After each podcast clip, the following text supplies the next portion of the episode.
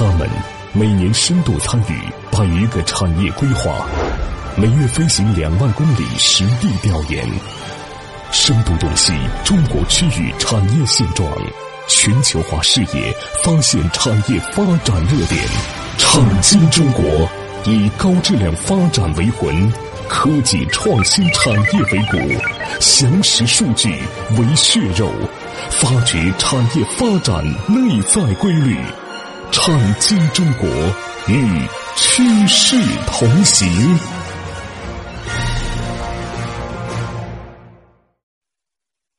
欢迎各位来到产经中国，我是王宇。我李佩，啊，李博上期节目呢和大家说的是霍去病。啊，应该说呢，这个从大中华圈的春联里边的这个去病啊，或者说是 求来年呃健康的七大天王开始说起，啊。从霍去病开始说起啊，对，嗯。所以说呢，这第一大天王霍去病，霍去病，猛人、牛人加目中无人是吧？嗯。很多人说猛人、牛人我都懂啊，是吧？十七岁开始砍人是吧？嗯嗯啊然后牛人嘛，就是一次性把这个匈奴是吧，斩获有七八万、十来万是吧？这目中无人是啥意思呢？这个目中无人呢，这说起来就话长了是吧？嗯啊，为什么这么说呢？因为他曾经为了是报私仇啊，啊，他曾经在一次狩猎的过程当中是吧，就射死了李广的啊这个儿子。对，啊，为什么呢？因为李广的儿子冲撞过他舅舅，所以呢，他就当时不是上林苑有每年的射猎嘛，是吧？嗯嗯他说没看清，一箭射死了，最后呢就告到汉武帝那儿，汉武帝包庇他，嗯，误杀，汉武帝肯定包庇他，汉武帝心想 他才多大，对不对？然后还留着他去砍匈奴呢，嗯所以有的时候啊，这个人啊不能太跳，太跳了以后啊会有各种各样的问题。最后就判定被他射死的那个将军是自己不小心被一头鹿给撞死的。嗯嗯，大家听了之后，我觉得这是中国历史上啊，尤其是《史记》里面特别有趣的一件事情哎，这个臣子啊，有的时候得不得宠啊，还是非常重要的啊。啊。所以最后呢，大家都知道嘛，就是由于包庇霍去病，说李敢是被鹿撞死的，嗯所以最后呢，李敢家的儿子就不开心了。李敢呢有一一女一子一女是吧，都在太子的宫当中。所以呢，最后呢，大家知道，后来不是汉武帝开始抓什么巫蛊之术嘛？嗯嗯大家知道为什么抓巫蛊呢？他认为霍去病啊，说不定也是被这帮人呢用巫蛊害死的，嗯甚至最后呢版本越来越多，说他们沟通匈奴啊，嗯啊，说匈奴的巫蛊是汉朝传过去的呀，嗯，就如同当年呢说李善长还通了倭寇一样的道理是吧？是的，所以最后呢，大家知道汉朝最大的霍乱就开始了，是什么呢？我讲的霍乱不是那个霍乱啊，嗯就是后宫里边天天抓小人是吧？谁家小人，谁家有小玩偶，谁家有小玩具是吧？都难逃一死。所以呢，在这个过程当中呢，其实霍去病的这样的一个格局呢，应该来说是这样的一种逻辑。所以呢，有很多的版本，但是一般官认的版本。是中了匈奴的啊，这个所谓的细菌战是吧？啊而死的。所以今天呢，我们首先呢，先跟你聊聊第一个天王，就是霍去病啊这样的一个问题啊，霍去病。第二个呢，就是这个辛弃疾是吧？辛弃疾呢，应该来说没有霍去病那么红是吧？嗯啊，因为霍去病给人感觉少年得志的感觉是吧？啊，特别的有这种感觉。但是辛弃疾呢，应该来说呢，他是我们著名的这样的一个这个这个诗人。呃，头衔比较多。我如果这么讲，他是个猛人加诗人是吧？嗯嗯，为什么这么说呢？不光是个诗人啊，文武双全啊。啊，文武双全是吧？嗯，当年曾经带着几十个骑兵是吧？嗯呃，能敢闯几万人的金军大营的为什么？这是猛人。所以呢，跟大家讲啊，其实很多学文科的啊，其实有的时候不见得不猛。你看到明朝的时候，都是进士出身去领兵是吧？嗯啊，为什么呢？当年辛弃疾就有这样的本事，所以呢，在这个过程当中，辛弃疾其实有的时候更加有这种侠义豪侠的一面。同时诗呢也写的特别好，所以给他一个呃定位叫豪放派的诗人是吧？嗯对呃，说豪豪放派放派是吧？啊，然后大家读过《稼轩长短句》是吧？然后呢，就是六十八岁的时候还在一心想着抗金的前线，因为当年皇帝也曾经委任他呃去北伐，但是呢，由于他这个有点抑郁不得志的感觉是吧？嗯嗯啊，所以呢，应该来说呢，他还有他的什么破阵子啊这样的一些这个词牌是吧？所以呢，给大家说一下，这个人呢也是很有名的，很有名的人呢，反正大家也明白一句话，就用他来做一个这样的东西呢，我个人觉得其实还比霍去病强一些，是吧对吧？气急对吧？但是呢，总总不是得过意死的是吧？啊，所以六十八岁是吧？在古人的年纪当中也算是高寿长寿，也算是长寿啊，善终。所以呢，应该来说呢，这是我们讲的呃对联的另外一个这个啊，嗯辛弃疾是吧？再往下，可能大家有的时候呢，可能就就不太了不是太解了了解了。这个曹无伤啊，嗯这个特别有趣儿。这个曹无伤，呃，我首先讲一下啊，他原来呢应该是刘邦的阵营里的一员，是吧？嗯嗯所以呢，这个由于后来刘邦得了天下嘛，给他贴一标签儿、这标签儿是什么呢？大家以前可能听说过一句话，你们有没有在初中还不是高中啊？嗯学过这个《史记》里边的一篇文章，那个是要背的，对吧？对对这个现在咱们很轻松啊，这现在小朋友都要背书是吧？啊，里面有这么一句话：“沛公欲望关中，是吧？使子婴为相，财宝尽有之。”大家这句话可能以前听过这句话，谁说的呢？就是曹无伤对项羽说的。嗯说了三个项羽最不高兴听的话，一个是沛公想到关中当王呢，第二个想把秦朝的这个皇帝子婴啊拿去当相国，收买人心。第三，他把你要的金银财宝都装口袋里去了。嗯这个里面短短加起来十几个字，项羽后来呢就不能忍了。嗯知道曹无伤是干嘛的吧？鸿门宴的始作俑者，嗯没有他这句话，鸿门宴开不起来。所以呢，这个人呢，跟大家说一下，是鸿门宴的始作俑者。大谋士，但是仅仅过了几天时间呢，嗯这个人的命运发生了急转直下。我们经常讲一句话，叫做“君不密则失臣，臣不密则失身”。嗯他呢选择的报效的对象呢是项羽，是吧？嗯项羽是个什么人？我首先给大家讲人设啊，项羽是个要面子的人，对，就什么都没有面子大，嗯不能伤了兄弟的情谊，嗯是吧？我们之间的这个感情是很好的，所以呢，在这个过程当中呢，又有一段《史记》里的著名的对白，大家还记得吧？叫“臣与将军戮力攻秦，将军战河北，臣战河南”，大家都听说过这句话是吧？嗯嗯然不自意先入破秦，得复见将军，经小人之言，令将军与臣有隙。这就是沛公当年是不是对项羽说的？嗯姿态放的特别低，一口一个将军是吧？我狗屎运好，我先进去了。是哪个小人说的？哎呀，我经常讲，要面子人呢，碰到这种情况下，肯定是拉着手说：“好兄弟，这个不关你的事儿。他总不能说都认错了，我还把你剁了是吧？对，呃，所以呢，项王就说：“此沛公左司马曹无伤言之。”历史上最著名的话来了，不然何至于此？大家听听，曹无伤在几天之后就被出卖了，意思是你家的曹无伤告诉我的，我跟你还是好兄弟。嗯曹完听曹无伤听完这崩溃了，你知道吗？所以呢，大家知道曹无伤是什么人设呢？历史上呢，刘邦啊给他有个定位的，嗯从汉朝以后啊，嗯小人加叛徒加大嘴巴的牺牲品。嗯后世呢，陈寅恪先生呢曾经还给他下了一个定义，和项伯是一样的人物，只是呢运气没有项伯好。嗯因为他的这个主子啊，有的时候呢相对而言可能嘴巴太大了。嗯大家知道项伯是何许人啊？项伯后来在刘邦上台之后，是不是还封了侯？最后得了善终。大家很多人以前小时候我们看这个鸿门宴是吧？说，哎，怎么老有一个姓项的，不向着他家项羽是吧？整天向着刘邦呢是吧？啊，那估计是买通的奸细是吧？同样，曹无伤呢，其实也是这样一个角色，但是运气呢没有项伯好是吧？嗯所以呢，曹无伤就是这样一个人。很多人又说了啊，说曹无伤啊，做这样的一个人是吧？曹无伤在做这样的一个人的时候，拿他去祝福别人好不好呢？其实我经常讲一句话啊，不知道大家中听不中听啊名字好？嗯但是但凡盯上日史历史舞台的，又有几个善终的呢？是是吧？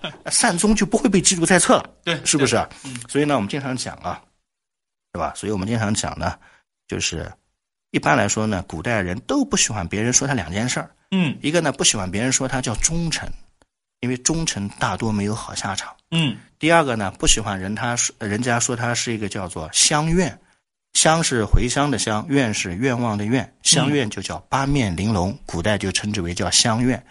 古代的士大夫，如果有人跟他说：“哥，你情商真高”，后面就不要讲了，马上跳上去给你讲三天三夜，他的情商怎么不高？他怎么去骂皇帝？你知道为什么吗？读书人是不能情商高的，对情商高不行，那情商不高就变忠臣是吧？忠臣也不行，忠臣没有好下场是吧？所以古代最喜欢讲的一句什么话呢？他是治世之能臣啊！记住啊，如果夸人家是能臣，人家这一支呢，人家说嗯，我又能治世还是能臣。如果说人家是忠臣呢，表面上他很开心，嗯心中心想妈的，你是在咒我是哪一天万一被廷杖打死了怎么办？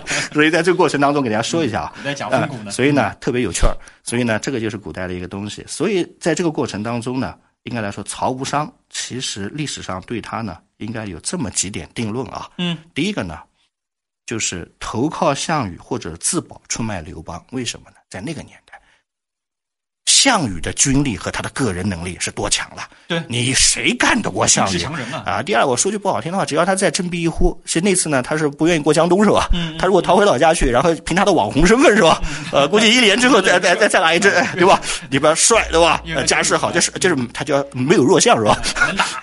所以呢，在这个过程当中呢，第一个，第二个呢，应该是曹无伤肯定是项羽派往刘邦的间谍，但是这个呢也没有定论的。第三个呢，就是比较阴损的了。这是呢，在二十世纪以后，很多的史学家认为啊，嗯项羽是为了除掉曹无伤，因为曹无伤是个摇摆人，是不是？嗯才跟刘邦呢讲了这样的一件事情。那第四个呢，就是他认为和项伯是同样的一个人物，是皆是背叛双方阵营的人。第五点呢，就更有趣了，认为曹无伤的贡献值和他的能力呢，要比项伯少，在潜伏阵线上没有潜伏下来，是吧？所以呢，就基本上是这样一个逻辑。所以在这个过程当中呢，大家如果以后要用曹无伤的时候，想清楚啊，是这样的一个人设，他是个告密者，是不是？嗯嗯啊，是个小人，是个叛徒，是个大嘴巴的牺牲品，所以呢，好像也不是特别好，是吧？我们今天做排除法，是吧？啊，所以呢，这是我们讲的曹无伤先生，是吧治？病不能用了，无伤不能用了。好，这个节目中途呢，我们说一下节目的微信号和这个节目的上传平台。节目微信号呢是蓝海五八八九八一，蓝色的蓝，大海的海的中文字的拼音 L A N H A I 五八八九八一。节目播出平台呢是上传喜马拉雅平台和这个呃知识星球平台，大家可以在这两个平台呢直接搜索“产经中国”就能找到节目。产业的产，经济的经，产经中国。呃我是王宇。我是李佩，片花之后，欢迎各位继续来到产经中国，待会儿见。待会儿见。他们深度参与百个产业规划，每月飞行两万公里实地调研，深度洞悉中国区域产业现状，全球化视野，发现产业发展热点。产经中国以高质量发展为魂，科技创新产业为骨，详实数据为血肉，发掘产业发展内在规律。产经中国与趋势同行。好，评完之后，欢迎各位继续来到产经中国，我是王宇我是李佩啊。刚才说到了这个啊，去病啊，这得病死的，无伤的，这个 伤的一塌糊涂是吧 这个做卧底是吧？那还是都都很不成功是吧？好好，嗯啊，所以呢，这个选项三选项选一是吧？好，啊，三选一，七级还行啊，七级还行是吧？再往下呢，还有，啊嗯，叫生不害。嗯，生不害呢，跟大家说，如果我们听众里有很多也是学历史啊，嗯生不害很有名啊。生不害呢，首先把他人设贴出来啊。申不害呢，他是战国时候的一个法家的创始人之一。嗯大家一听法家，明白了，嗯肯定是出自西北。他呢是韩国人，他是韩国的变法家。韩国是一个很弱小的国家，嗯在他主政韩国为相的这么一段时间里，可能也有也有也有也有十几二十年啊，嗯韩国居然没有受到任何国家的一寸土地的丢失。嗯所以呢，我对这个人呢，历史上其实我对他是觉得很神秘的。为什么呢？因为我这个人有个特点啊，就是因为我们呢没有太多资源的人啊，经常很崇拜这种在经营小国。啊，或者是能保全一个小地方的人，嗯你说你真正什么什么是晋国的、秦国的，那那你富二代是吧？你叫你手上对吧？这几十万辆战车是吧？你想干嘛干嘛，你只要不决策失误就行是吧？啊，但是像这种韩国的变法家，在他的任上呢，能够完成一个保土守守守呃这个这个这个守国的这个重任，嗯我还挺佩服他。嗯这个人呢，一个特点，嗯呃，我们经常讲一句话叫“商鞅变法成功了”，嗯，但是商鞅却被车裂了。但是商鞅的精神保留下来了。嗯其实商鞅是转折三次的，嗯他成功了，第一，第二，他死了，死后呢还没有把他的成果给抹去，继续用。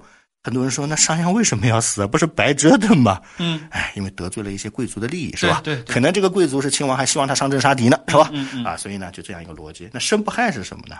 申不害是他的变法失败了，但是他还能善终，而且后世还给他安了一个叫做学术分子的名头，嗯，法家的创始人之一。对，而且最后呢，也给后世留下了一个不太好的这样的一个印象。